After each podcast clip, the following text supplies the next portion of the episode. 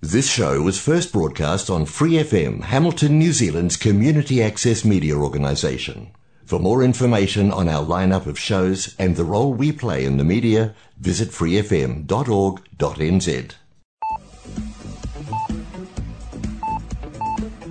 Hola amigos.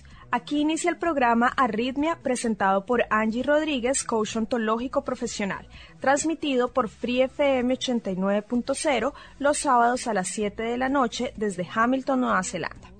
Los invitamos a escuchar y a compartir el programa dando clic en el link publicado en la página de Facebook Arritmia NZ y también nos pueden encontrar en Twitter y en YouTube.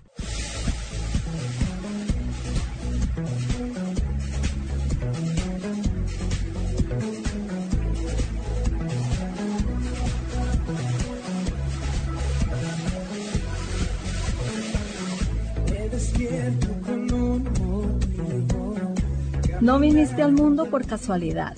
Formas parte de un gran plan. Encontrar el propósito de tu vida es tu misión. No es tarea fácil, pero juntos podemos lograrlo. Serás plenamente feliz. Arritmia, cuando todo pierde sentido.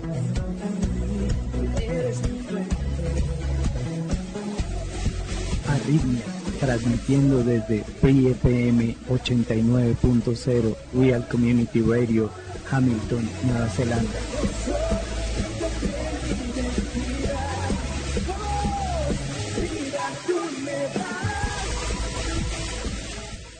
Esperamos seguir recibiendo sus inquietudes al correo electrónico arritmianz.gmail.com y al WhatsApp 022-409-3693, previamente colocando el indicativo de Nueva Zelanda que es 64. Los dejamos a continuación con Angie Rodríguez, iniciando con el tema del día. ¿Cómo te sientes el día de hoy? Yo me siento renovada y me quiero llevar impactar. El tema de hoy es rompiendo el poder del pecado. Veremos Juan capítulo 8 versículos del 12 al 30. Pedimos la bendición de Dios para meditar en esta palabra. Otra vez Jesús les habló diciendo, Yo soy la luz del mundo. El que me sigue no andará en tinieblas, sino que tendrá la luz de la vida.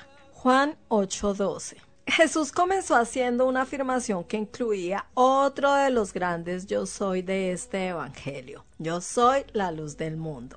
De la misma forma en la que Dios había iluminado a sus antepasados en el desierto, ahora era el mismo Hijo encarnado quien les podía iluminar y dispersar las tinieblas de sus corazones. Y no solo a ellos, Cristo es la luz para todos los hombres en todo momento y lugar. Por supuesto, estas palabras implicaban que el mundo necesita de su luz porque está sumido en las tinieblas morales y espirituales. No olvidemos que el mundo está bajo el poder del príncipe de las tinieblas y que solo el Señor Jesucristo puede cambiar esta situación. El que me sigue no andará en tinieblas. Los judíos podían cuestionar la afirmación que Jesús acababa de hacer, pero era muy fácil comprobar si lo que había dicho era cierto o no. Para ello, solo tendrían que observar a aquellos que le seguían y ver si andaban en tinieblas.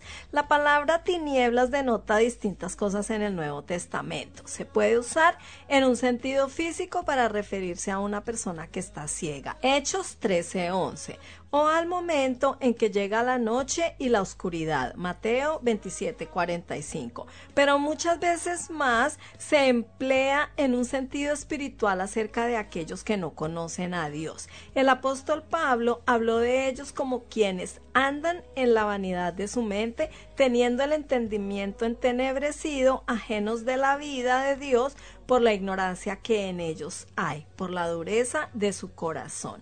Efesios 4 del 17 al 18. Pero estas tinieblas no solo se encuentran en la mente, también conllevan una forma de vida alejada de los principios divinos. Quienes así viven participan de las obras de las tinieblas. Romanos 13, 12, Efesios 5, 11. Además, estas personas se encuentran bajo el poder de Satanás, quien debido a la desobediencia del hombre ha conseguido establecer su gobierno en este mundo que es descrito en la palabra como la potestad de las tinieblas. Lucas 22:53 o la potestad de Satanás. Hechos 26:18. Se trata de un gobierno en constante oposición con el de Dios y el hecho de que este mundo está bajo el poder del enemigo prueban sus obras, espiritismo, ocultismo, magia, horóscopos, supersticiones, idolatría, adulterio, fornicación, bueno, la lista puede continuar y todo tipo de perversiones. Finalmente, todos aquellos que han rehusado andar en la luz con Jesús no solo viven en las tinieblas, sino que además terminarán en las tinieblas de afuera Mateo 8:12. Para ellos está reservada eternamente la oscuridad de las tinieblas. Judas 1:13. De todo esto nos libra el seguir a Jesús. Él ilumina nuestras mentes para que podamos conocer a Dios y nos conduce en el camino de la vida. Como profetizó Zacarías, Él venía para dar luz a los que habitan en tinieblas y en sombra de muerte, para encaminar nuestros pies por camino de paz. Lucas 1.79. Jesús no solo nos libra del pecado, también nos guía en la vida. Nos revela su voluntad para que sigamos de la misma manera en que guiaba a su pueblo por medio de la columna de fuego durante su peregrinaje en el desierto. Y así seguiremos eternamente al Cordero por donde quiera que va. Apocalipsis 14.4. Pero para poderle seguir será imprescindible darle el primer lugar y estar cerca de él para saber por dónde quiere dirigirnos. Además, no podremos seguirle en tanto que lo dejemos todo, que nos neguemos a nosotros mismos, a nuestros propios planes y preferencias, a nuestras predilecciones y fantasías. Será necesario morir a nosotros mismos tomando la cruz. Marcos 8, 34, 35. Solo así veremos cómo la niebla se levanta, las nubes se disipan y sabremos cuáles son los pasos que debemos dar para agradarle. El que de esta manera sigue a Cristo no andará en las tinieblas, ni quedará en su ignorancia. Verá despejado su horizonte y seguirá el camino de la vida que conduce al cielo. Incluso atravesando por el valle de sombra y de muerte, no tendrá temor porque el Señor estará con él. Salmos 23, 4. Pero lamentablemente son pocos los hombres que quieren seguirle de esta manera porque la mayoría prefieren las tinieblas. Juan 1 del 9 al 11. La razón para esta conducta la encontramos explicada en este mismo Evangelio. Juan 3:19 dice, y esta es la condenación, que la luz vino al mundo y los hombres amaron más las tinieblas que la luz, porque sus obras eran malas. El Señor añadió otro detalle muy importante, sino que tendrá la luz de la vida. La luz a la que se refería no simplemente comunica iluminación externa, sino que se convierte en una posesión interna que ilumina todo nuestro espíritu. Una vez más, los conceptos de luz y vida vuelven a aparecer relacionados en Juan 1.4 con la intención de mostrarnos que de la misma manera que las flores se marchitan y se mueren cuando les falta la luz, así ocurre con todo aquel que no tiene a Cristo, quien es la luz que trae la vida Qué importante es tener la luz de la vida en un mundo que está hundido en las tinieblas, aunque esto también implica una importante responsabilidad para cada creyente que debe ser luz del mundo. Mateo 5:14. Pero para esto es necesario andar en la luz de Cristo, viviendo en pureza moral y reflejando su luz. Los fariseos le dijeron, tú das testimonio de ti mismo, tu testimonio no es verdadero. Los fariseos entendieron perfectamente las implicaciones de lo que Jesús dijo y no les gustó para nada. Para ellos, el término luz estaba íntimamente ligado a Dios. Según Salmos 27.1, dice, Jehová es mi luz y mi salvación. Isaías 60, 19 dice, el sol nunca más te servirá de luz para el día, ni el resplandor de la luna te alumbrará, sino que Jehová te será por luz perpetua. Miqueas 7:8 dice, aunque more en tinieblas, Jehová será mi luz. Ellos entendieron que una vez más Jesús se estaba apropiando de atributos que son exclusivos de Dios y como era de esperar, reaccionaron de forma vigorosa. ¿Quién podía ser la luz del mundo sino solo Dios? Su lógica era totalmente correcta. Solo si Jesús es el Hijo de Dios podría ser también la luz del mundo. De otro modo, si únicamente Jesús fuera un hombre, entonces hacer una afirmación como esta carecería de todo sentido. Y como ellos no creían que Jesús fuera más que un hombre, entonces sus afirmaciones les parecían blasfemas. En esta ocasión no va a volver a repetir todo lo que ya les había explicado anteriormente, sino que se va a centrar en él mismo y en el Padre. Yo soy el que doy testimonio de mí mismo y el Padre que me envió da testimonio de mí. Juan 8:18. La ley exigía el testimonio de dos personas, según Deuteronomio 19:15, y aquí se presenta él mismo y el Padre. Esto debería haber sido suficiente. Mi testimonio es verdadero porque sé de dónde he venido y a dónde voy dijo Jesús. La situación planteada por los fariseos era absurda. ¿Cómo podía un hombre juzgar a Dios? Mas antes, oh hombre, ¿quién eres tú para que alterques con Dios? Romanos 9:20. La afirmación de Jesús de ser la luz del mundo no requería de testigos, sino que quedaría probada como cierta por su propia eficacia. Porque al igual que el sol que cuando sale lo ilumina todo, del mismo modo, cualquiera que se acerque a Cristo con fe verá en él la luz y su vida será transformada. Ellos pretendían juzgar a Jesús como si fuera un hombre más y por lo tanto le aplicaban pautas terrenales. Intentaban juzgar al mismo Dios con los procedimientos que la ley de Moisés había establecido para los juicios entre los hombres. En contraste con ellos, Cristo, mientras estaba en la tierra, no juzgaba a los hombres, pero si lo hiciera, su juicio sería justo, porque él no actuaba solo, sino con el Padre. Y si yo juzgo, mi juicio es verdadero, porque no soy yo solo, sino yo y el que me envió el Padre. Con esto, lo que vino a decir es que su forma de juzgar se ajustaría a lo que Moisés había estipulado. Y en vuestra ley está escrito que el testimonio de dos hombres es verdadero. Si el testimonio de dos hombres sería considerado válido, cuánto más el del Padre y el Hijo juntos. Ellos le dijeron, ¿dónde está tu Padre? Cuando Jesús hablaba de su Padre, se refería a Dios. Sin embargo, los fariseos le preguntaron por su Padre terrenal.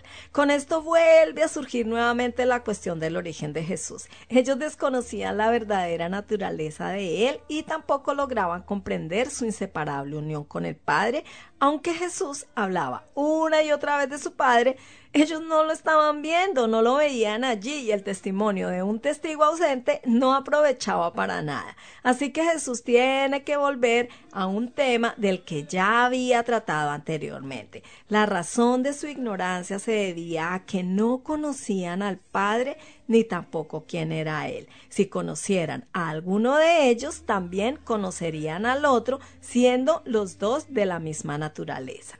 Estas palabras habló Jesús en el lugar de las ofrendas.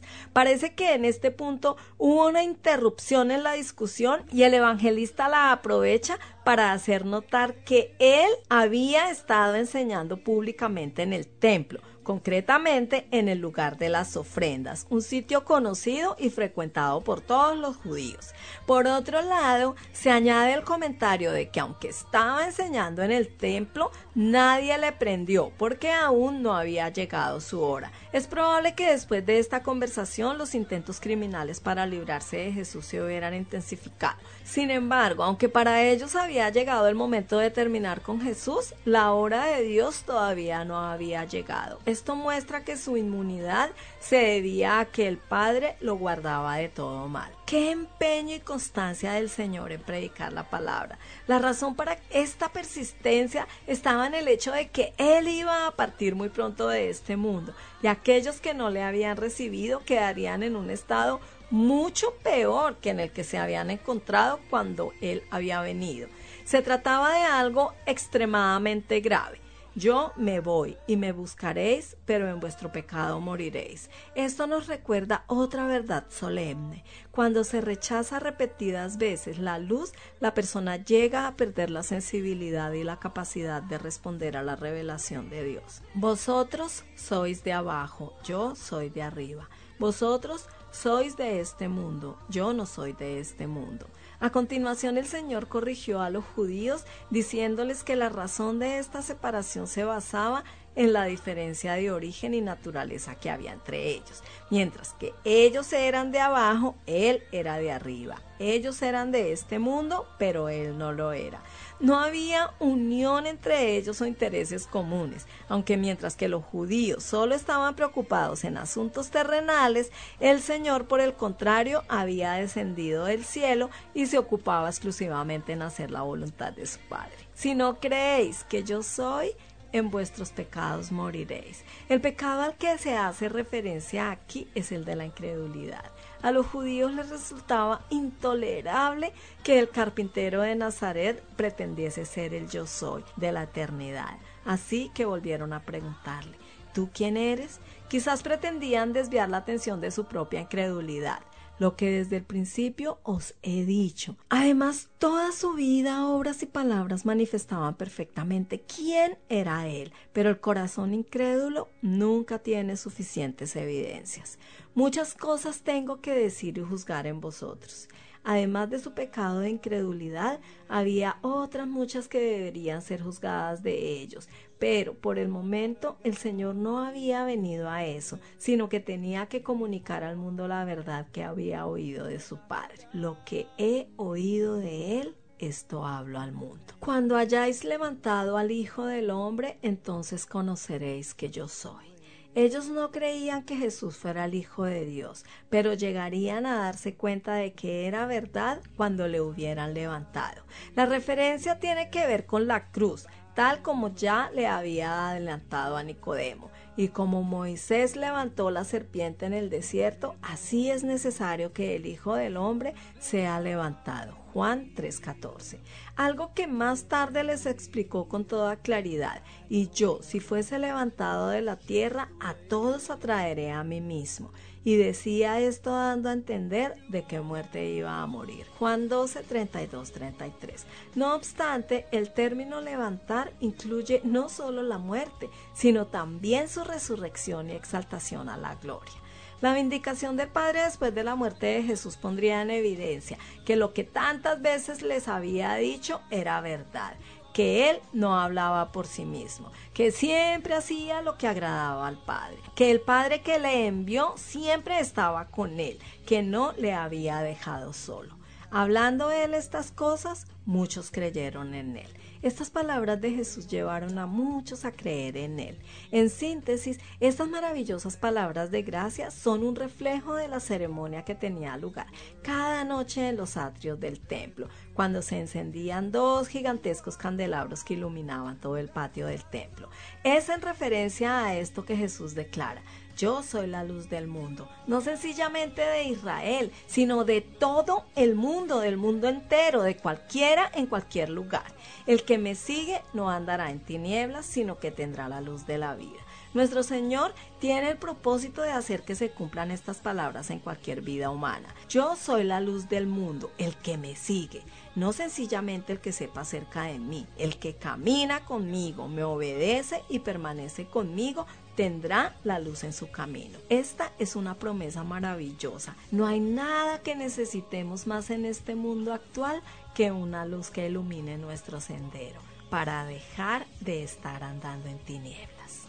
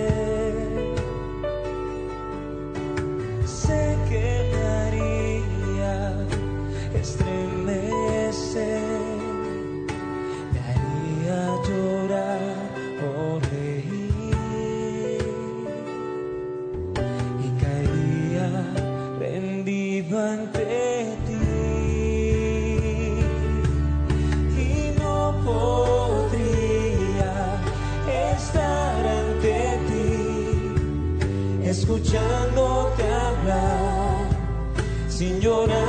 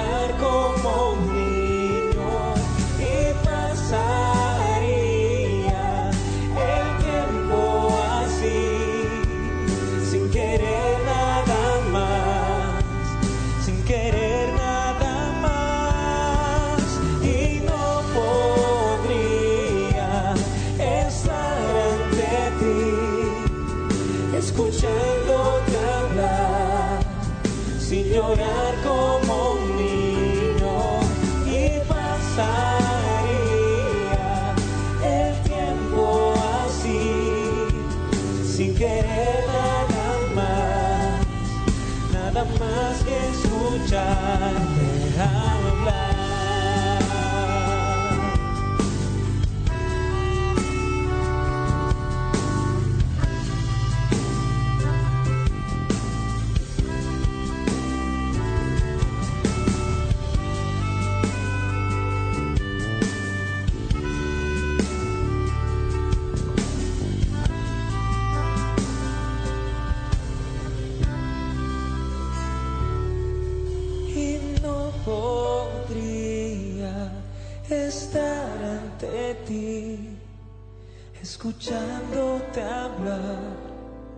sin llorar como un niño y pasaría el tiempo así, sin querer nada más, sin querer nada más.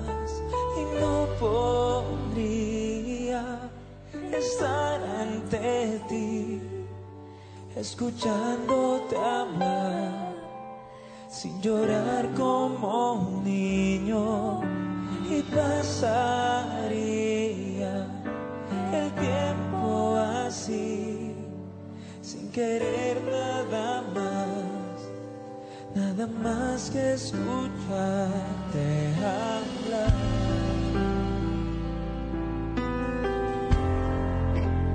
Regresamos con Arritmia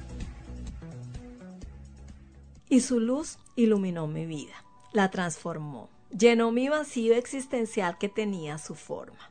Ahora quiero que mi luz brille. Quiero ser sus ojos, su voz, sus pies y poder llevar esperanza a los corazones que se sienten agitados, temerosos, solitarios, porque cuando nos dejamos encontrar por el amor de Dios, somos transformados para transformar, para dar por gracia lo que hemos recibido por gracia. Y no se trata de convertir a nadie, eso solo lo hace el Espíritu Santo de Dios. Nuestra misión, si decidimos aceptarla, es contar las maravillas que Dios ha hecho en nuestra propia vida, donde nos encontró, cómo nos sacó, quiénes éramos antes de ese encuentro personal con Él y quiénes somos ahora.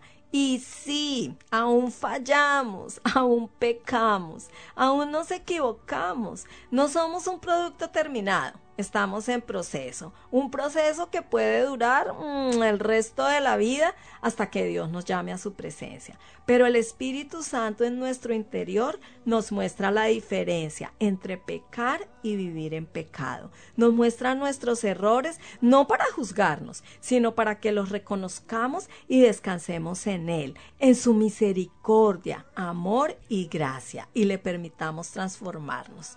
Ya no peco por deporte o inconscientemente como antes lo hacía. Ahora sé que mi salvación fue el regalo de amor que Jesús hizo por mí cuando dio su vida en la cruz. Por eso y solo por eso quiero hacer su voluntad, amarle, obedecerle, servirle. Las obras no son la causa de la salvación, pero sí una consecuencia. Efesios 2 del 8 al 10 dice, porque por gracia ustedes han sido salvados mediante la fe. Esto no procede de ustedes, sino que es el regalo de Dios, no por obras, para que nadie se jacte, porque somos hechura de Dios, creados en Cristo para buenas obras, las cuales Dios dispuso de antemano a fin de que las pongamos en práctica. Esto es Arritmia mis queridos amigos y amigas, les recuerdo que estamos compartiendo el Evangelio del apóstol Juan, basados en las devociones del pastor Rey Stidman y la escuela bíblica. Oremos juntos. Jesús, tú eres la luz verdadera que ha venido al mundo. Ayúdame a caminar en tu luz hoy apliquemos a nuestra vida. Las afirmaciones hechas por Jesús en cuanto a que Él es la luz y la verdad han sido ratificadas por su muerte y resurrección. Reflejan nuestras palabras y nuestros hechos de manera consistente la realidad de quién es Él. Están siendo nuestras mentes transformadas por la palabra escrita y por la comunión con la palabra viva. Oí que un conferencista empezó diciendo, no puedo esperar hasta descubrir lo que creo respecto a este tema. Estaba ilustrando lo que había dicho el periodista Max Lerner. Si los hombres hablaran solo de lo que entienden plenamente, el silencio sería insoportable. A mi edad, tengo creencias básicas que nunca cambiarán, pero también he sido aprendiz toda mi vida y me encanta un buen diálogo, incluso con aquellos con quienes discrepo es debido a que Jesús tenía creencias sólidas como Peña, que estuvo seguro al dialogar con otros en la plaza, haciendo amigos e influyendo a las personas para la eternidad. Le habla David Jeremiah, animándole a que tome el camino a una vida nueva.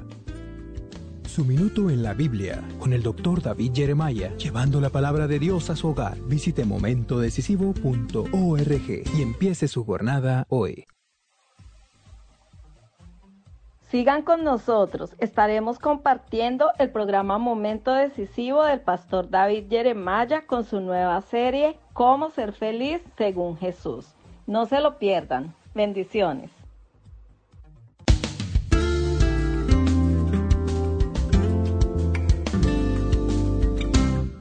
A nadie le gusta sufrir, sea emocional, física, ni aún espiritualmente.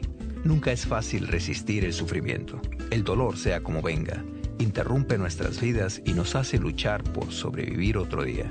Hoy, en nuestro estudio bíblico de momento decisivo con el doctor David Jeremiah, aprenderemos que Cristo vio el dolor como una senda a la felicidad. El experimentar la grandeza del consuelo de Dios más allá de lo que jamás hayamos experimentado antes, solo puede descubrirse a través del dolor.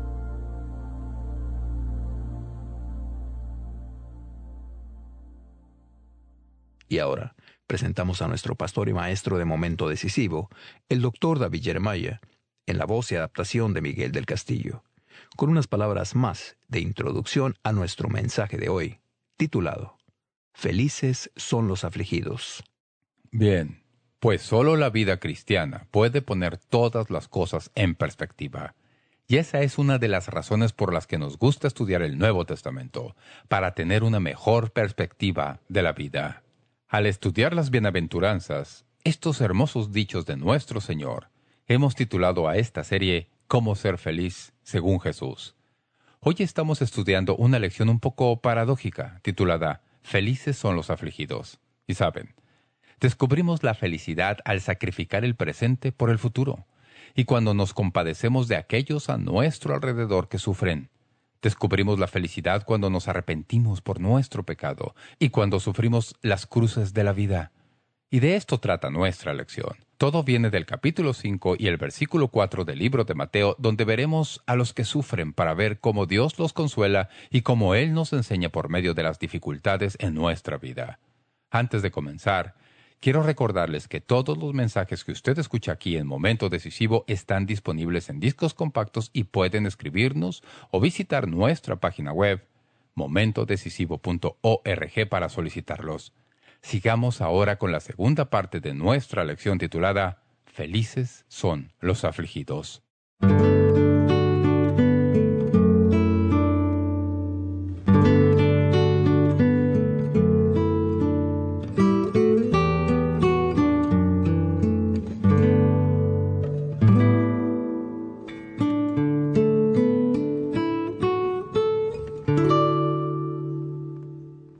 Una de las cosas que es verdad en cuanto al llanto es que es una increíble indicación de amor. Uno no puede afligirse por alguien a quien no quiere. Este hombre de quien hablé hace unos instantes no tenía a nadie en su vida por quien valiera la pena afligirse, porque no quería a nadie. La Biblia dice que cuando sufrimos también podemos ayudar a otros que sufren. Esta es una clase de bendición que viene a los que se identifican con los que los rodean y atraviesan dolor. Esto es especialmente cierto si la persona ha sentido la espada en su propia vida una o dos veces. Pablo escribió de esta manera en 2 Corintios 1.3. Bendito sea el Dios y Padre de nuestro Señor Jesucristo, Padre de misericordias y Dios de toda consolación, el cual nos consuela en todas nuestras tribulaciones para que podamos también nosotros consolar a los que están en cualquier tribulación por medio de la consolación con que nosotros somos consolados por Dios. Nos dice que cuando nos hallamos en medio de los problemas y la aflicción, Dios nos da un nuevo conjunto de herramientas que podamos usar para ayudar a los que nos rodean y que sufren. Qué bienaventurados somos cuando podemos hablar con alguien que ha atravesado exactamente lo que nosotros hemos atravesado y sabe exactamente lo que estamos experimentando. El año pasado, a donde quiera que me veían, la gente me preguntaba cómo me iba. Hubo un periodo cuando pensé colgarme al cuello un letrero que dijera «estoy bien» y que diera un informe detallado de cómo me iba, pero ustedes no van a creer lo que ocurrió ese año. Es más, he pensado escribir un libro sobre las cosas que aprendí el año pasado.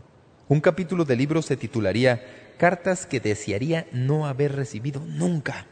O tal vez, personas con las cuales hubiera preferido no hablar nunca. es extraordinario cómo, cuando la gente sabe que se tiene un problema, lo buscan a uno y empiezan a contarle el problema que ellos están teniendo y de alguien que sabe que tiene el mismo problema. Llegué al punto de que casi podía decir lo que sucedía. Tienen que comprender, amigos. No piensen que soy un enclenque. Pero cuando la gente empieza a contarme la historia de alguien que atraviesa lo que yo estoy atravesando, no quiero acabar muriéndome como ellos se murieron. No soy un enclenque, sino que sencillamente no me gustan esas historias. Ha habido personas, una tras otra, en una conferencia en donde hablé, que vinieron a contarme de algunas que habían tenido lo mismo que yo tenía y que se habían muerto dos años antes. Me deprimió tanto que tuve que irme al hotel. Así que cuando empiezan a contarme la historia, les interrumpo y les pregunto, ¿tiene su relato un final feliz o triste? Porque si tiene un final triste, no quiero oírlo. Hay personas maravillosas que conocen el dolor que usted conoce y que se le acercan y se lo cuentan. Eso es felicidad. No es así. Las personas que comprenden el dolor de los que le rodean. Bienaventurados los que se compadecen del dolor ajeno.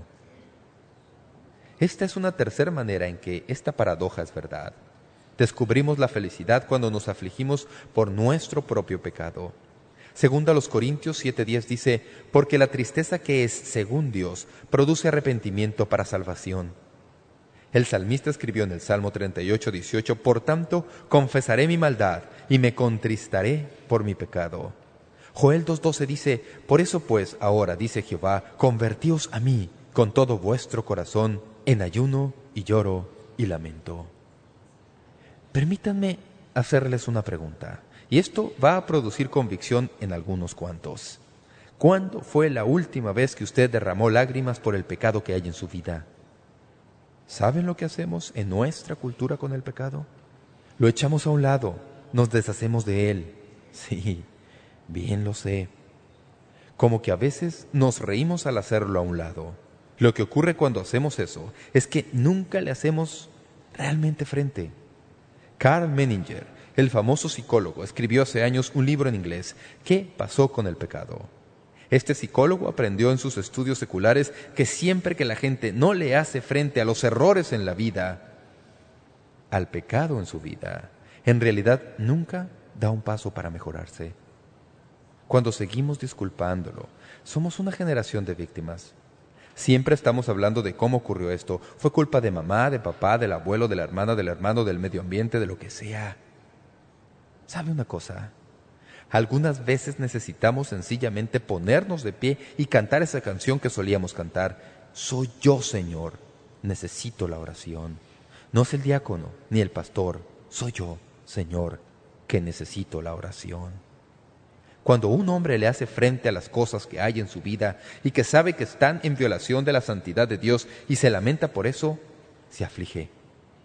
¿Lo ha hecho usted alguna vez? ¿Alguna vez se ha acercado a Dios en oración y se ha hallado con el corazón tan destrozado porque le ha fallado y ha llorado? La Biblia dice que cuando hacemos eso, el resultado es limpieza y un paso hacia la santidad, la felicidad, la justicia y el gozo en nuestra vida. ¿Saben por qué? Escuchen lo que dice. Bienaventurados los que lloran. ¿Por qué? Porque ellos recibirán consolación. La persona que no hace eso no conoce la consolación de Dios el perdón de Dios. Dios no perdona el pecado que no se confiesa, amigos y amigas. Dios no perdona el pecado que no reconocemos. Pero cuando nos acercamos a Dios y comprendemos lo que hemos hecho y nos damos cuenta hasta donde podamos que fue el pecado que nosotros cometimos lo que clavó a nuestro bendito Salvador en la cruz y lloramos por eso, entonces Dios empieza el proceso de sanidad en nuestra vida y recibimos consolación y somos bienaventurados. Al estudiar la vida de Pablo, una de las cosas que descubrimos y que es verdaderamente asombrosa es esta. Mientras más envejecía, menos se impresionaba consigo mismo. Hice un breve estudio. Voy a mencionarle cuatro o cinco lugares en la vida de Pablo con fechas y dejarle que oiga lo que Pablo dijo de sí mismo. En la primera carta que escribiera, el libro de Gálatas, dijo, Pablo, apóstol, Gálatas 1.1, eso es lo que pensaba que era cuando empezó. Siete años más tarde, alrededor del año 55 después de Cristo, escribió el libro que conocemos como Primera a los Corintios, y ahí dice, yo soy el más pequeño de los apóstoles, que no soy digno de ser llamado apóstol. Primera de Corintios 15.9 Ocho años más tarde, en el año 63 después de Cristo, escribió Efesios. Ahí escribió, a mí, que soy menos que el más pequeño de todos los santos. Efesios 3.8. Ahora, ya ni siquiera está obrando en el campo apostólico. Se colocó en otro nivel mucho más bajo. Dice, ya ni siquiera soy apóstol. No soy ni el menor de los apóstoles. No soy un santo. Soy menos que el más pequeño de los santos.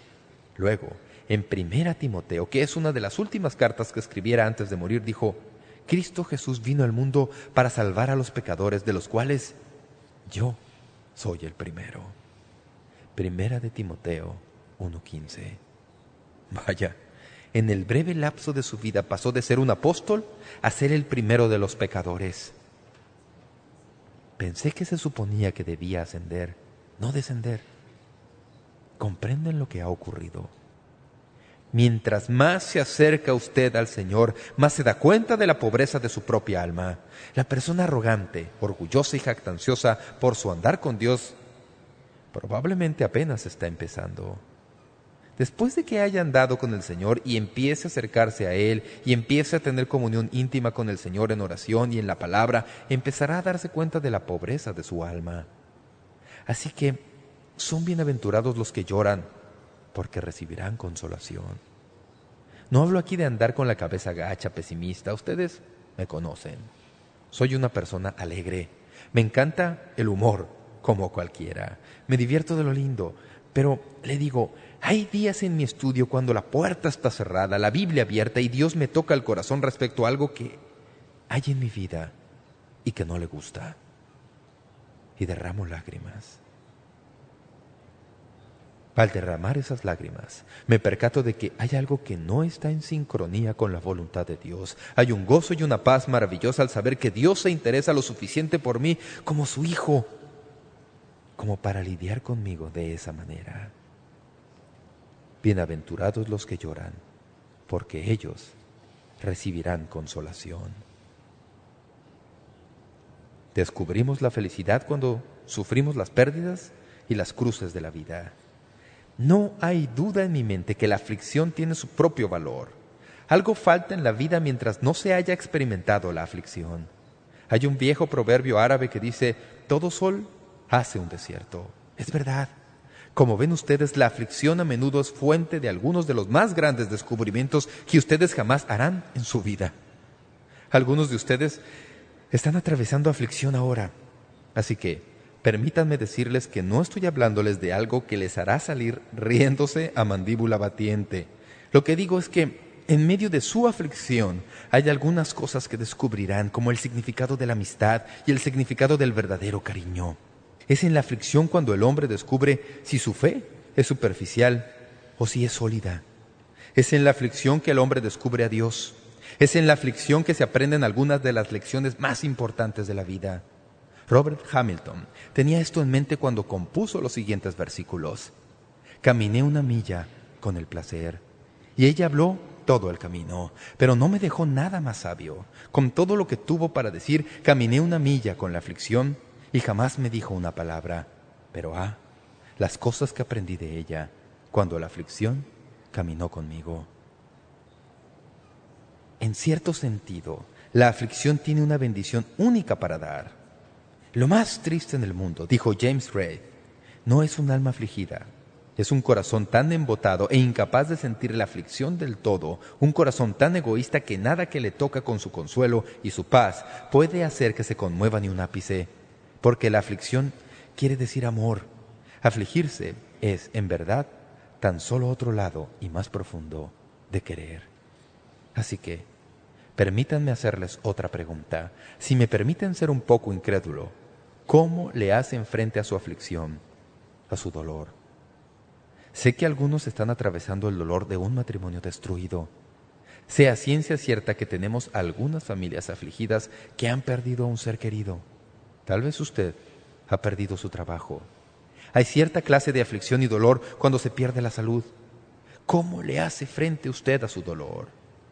Quiero decirles, si me lo permiten, que nosotros, los que nos paramos detrás de un púlpito y ministramos a las personas en su aflicción, que por años hemos dado mal consejo. Hemos tenido las mejores intenciones, pero no siempre hemos dado en el clavo. ¿Han escuchado ustedes el consejo que la gente les da a los que están atravesando aflicción? Les decimos que recuerden la felicidad que han tenido en el pasado. Es mejor haber amado y perdido que nunca haber amado. Les decimos, les decimos que piensen en el mundo venidero, en donde se enderezarán las injusticias de la vida. Les decimos que descansen en la soberanía de Dios, que lo que ha ocurrido es en la voluntad de Dios y hay que aceptarla. A menudo sustituimos el fatalismo por la fe, porque muchos de los desórdenes de la vida no vienen de Dios, vienen debido a la insensatez y al pecado. No todos, pero sí algunos. Digámoslo tal como es. Si violo los principios de salud en mi vida y me enfermo y muero, entonces no es realmente correcto decir que fue la voluntad de Dios. Les decimos, cuando han atravesado aflicción, que se resignen al dolor y al sufrimiento porque es la suerte común a todos los hombres y por consiguiente hay que aceptarlo. Este consejo común a los dolientes suena espiritual y en algún sentido lo es, pero en otro sentido no lo es. La manera en que el mundo nos dice que le hagamos frente a la aflicción es contundentemente diferente de lo que Dios nos enseña. Me gustaría darles unos cuantos principios que se levantan en contraste con lo que el mundo dice respecto al dolor y cómo Dios nos dice que le hagamos frente. Número uno, no reprima su aflicción, exprésela. En un mensaje titulado Un mejor tipo de aflicción, el pastor Bill Hybels habló de la necesidad de expresar nuestro dolor. Dijo, el método de la sociedad dice que entierras tus emociones. El método de Dios es exactamente lo opuesto. Dice que sientas tus emociones y las expreses. No las escondas, no las entierres, no las niegues, ni les restes importancia, ni prestes una falsa imagen de valor. La Biblia no dice que el cristiano no deba afligirse. Dice que no nos aflijamos como los que no tienen esperanza. Y hay esperanza más allá de la aflicción si le haces frente. Cuando Jesús estuvo frente a la tumba de Lázaro, la Biblia dice que Jesús lloró.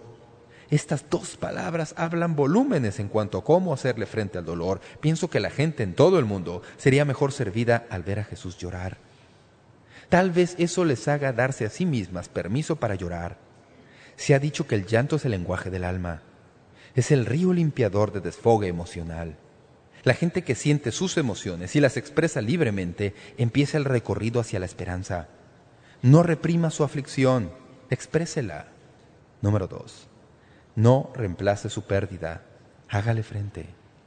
A menudo la sociedad instruye al afligido que se ocupe en algo, que siga avanzando, no se quede en lugares tristes. Pero el modelo de la palabra de Dios es este. Necesitamos quedarnos en lugares tristes lo suficiente como para permitir que el pleno efecto de la pérdida penetre en nuestras almas. El mundo quiere apurarnos y hacernos salir del lugar triste. Incluso como consejeros cristianos a menudo hemos dado esta clase de consejo. Pero la experiencia nos enseña que no hay atajos para la recuperación de la aflicción. Una asesora cristiana, a quien se le preguntó cómo ayudaba a las personas que atravesaban aflicción, dijo esto, Por supuesto, les digo que deben sentir sus emociones y sentimientos, pero también insto a la gente a reducir radicalmente el ritmo de sus vidas. Les animo a que repasen su pérdida, que hablen de ella abiertamente, que piensen en ella todo lo que puedan, que escriban sobre ella reflexionando y que oren sobre el asunto. Entonces pueden empezar a mejorar. Como ven ustedes, el mundo dice que si duele, que si es doloroso, que si es desagradable, sáquelo del corredor de su vida. Deséchelo de modo que no tenga que pensar en eso. Pero, como ven ustedes, al hacerlo, el asunto no desaparece. Es como enterrar desechos tóxicos. Más tarde, volverá a acosarlo. Así que Dios no nos dice que no reemplacemos la pérdida. Hagámosle frente. Número tres, no se retraiga de otros, búsquelos. ¿Cuántas veces cuando amigos atraviesan aflicción ha oído que alguien les dice, todo lo que necesita es estar a solas, necesita un poco de espacio? El método de la sociedad para hacerle frente a la aflicción es sufrirla a solas. Pero el método de Dios es exactamente lo opuesto. Dios dice que debemos afligirnos en comunidad unos con otros. Los que se afligían por Jesús después de su muerte, se nos dice, se afligían y lamentaban reunidos. Cuando llegó la resurrección, Jesús se puso en medio de ellos. Estaban reunidos, lamentando y afligiéndose por su muerte. En su carta a los romanos, Pablo dijo, Gozaos con los que se gozan, llorad con los que lloran. Número cuatro, no dependa del calendario, dependa del Consolador. El consejo normal que se da a los que han atravesado pérdidas o tragedias es que el tiempo lo cura todo que si uno le da tiempo al tiempo, las cosas mejorarán. Pero la Biblia es clara en cuanto a que el tiempo no cura todo. El Espíritu Santo es el sanador. Bienaventurados los que lloran, porque ellos recibirán consolación, y la palabra para consolar es la que se usa para el Espíritu Santo, el Consolador. El Espíritu Santo puede sanar con el tiempo, pero es Él quien sana. El punto que necesitamos recordar es este, amigos y amigas. Usted puede esperar para siempre que su dolor se alivie si es que no tiene el Espíritu Santo como su ayudador. Con el tiempo, tal vez sienta algún alivio, pero sin el ministerio del Consolador, su alivio será nada más que posponer el dolor y enterrar la aflicción. Nos acercamos a Dios con nuestro dolor y se lo damos a Él. Él nos sana y recibimos consolación. Cuando Jesús usó la palabra consolador al final de esta bienaventuranza, usó una palabra que he llegado a amar. Escribí todo un libro sobre esta palabra, un libro de estímulo y ánimo. Esa es la palabra de donde obtenemos nuestro concepto animar. Es la palabra griega paracalein y quiere decir ser llamado al lado de alguien.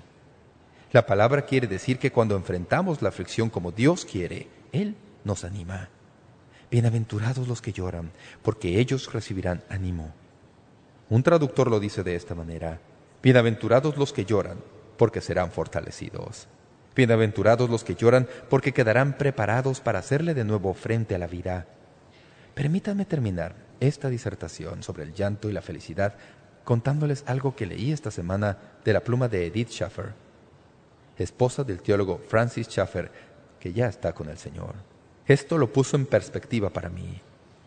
Crecemos en nuestra comprensión mediante las dificultades conforme Dios nos abre lo que no podríamos haber entendido con ningún otro trasfondo bajo ningún otro conjunto de circunstancias. Nuestra seguridad como hijos del Dios viviente es que Él es capaz de sacar belleza de las cenizas y dar el aceite del gozo para el espíritu afligido. Además, Él refina, purifica, prueba y hace que en nosotros crezca algo muy precioso, algo que dura en nuestras actitudes hacia Él y en nuestras acciones hacia otros seres humanos. Al acudir a Dios en medio de nuestra aflicción y pedir auxilio, Él no permite que nuestra aflicción se desperdicie es capaz de darnos la gracia de soportarla. Sin embargo, hay mucho más que simplemente atravesarla aferrándonos todavía a nuestra confianza y a nuestro amor a Dios. Hay un salir adelante con un brillo más reluciente, más brillante en nuestra superficie. Hemos tenido la posibilidad durante los tiempos duros de que se nos haya desnatado de más de las manchas y escoria que estorba la realidad más hermosa del amor, gozo, paz, bondad y mansedumbre en nuestra vida cuando sufrimos. Dios se propone algo. No solo nos consolará y nos animará en la aflicción, sino que nos hará mejores personas. Y será cierto decir, bienaventurados los que lloran, porque ellos recibirán consolación. Señor, yo siento esta verdad en la profundidad de mi alma. Quisiera poder explicarla mejor, pero sé que es la verdad. Oremos. Señor, yo siento esta verdad en la profundidad de mi alma. Quisiera poder explicarla mejor, pero sé que es la verdad. Nunca sabremos lo hermoso que eres a la luz del día, pero Señor, cuando vienen las sombras y llega la oscuridad, descubrimos la clase de Dios que tenemos, lo grande y amoroso, bondadoso y alentador que eres. Te pido que nos ayudes a conocer lo que nos has enseñado. Señor, eres nuestro amoroso Padre. Te inclinas y nos dices, hijos, estas son algunas cosas que deben saber, no quiero que se sorprendan. Quiero que entiendan estas verdades importantes. Así, escuchen mi palabra. Señor, te hemos escuchado hoy y estoy seguro que algo quedará grabado en nuestro corazón. Recordaremos esta verdad. Señor, Tal vez esta semana se nos pida que vayamos al lado de alguien para ayudarle y animarle. Danos sabiduría para ser consejeros y alentadores piadosos. Bendice esta verdad a nuestra alma para que crezcamos. Señor, no solo queremos ser personas felices, también queremos ser maduros. No queremos ser niños necios corriendo a todos los parques de atracciones. Queremos ser hombres y mujeres maduros con una fe de adultos, enfrentando la vida como realmente es no escapándonos cada vez que haya una dificultad, sino sabiendo que tú nos has dado la fuerza y el poder para enfrentar los desafíos de la vida. Esa es la grandeza de nuestra fe. Madúranos, Señor. Te daremos la gloria. En el nombre de Jesús. Amén.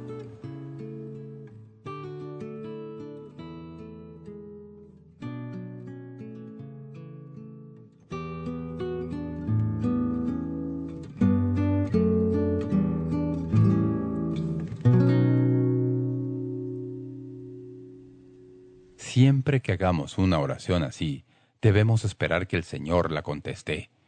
Muchas veces, cuando le pedimos a Dios que nos madure, Él envía a nuestras vidas las cosas que realizarán nuestra madurez, y a veces manda dolor y sufrimiento, y esto nos hace crecer y reconocer lo mucho que dependemos de Él. Le recordamos que la guía de estudio está disponible en español titulada Cómo ser feliz según Jesús. La guía tiene preguntas después de cada lección. Acompáñenos mañana mientras continuamos con la serie Cómo ser feliz según Jesús.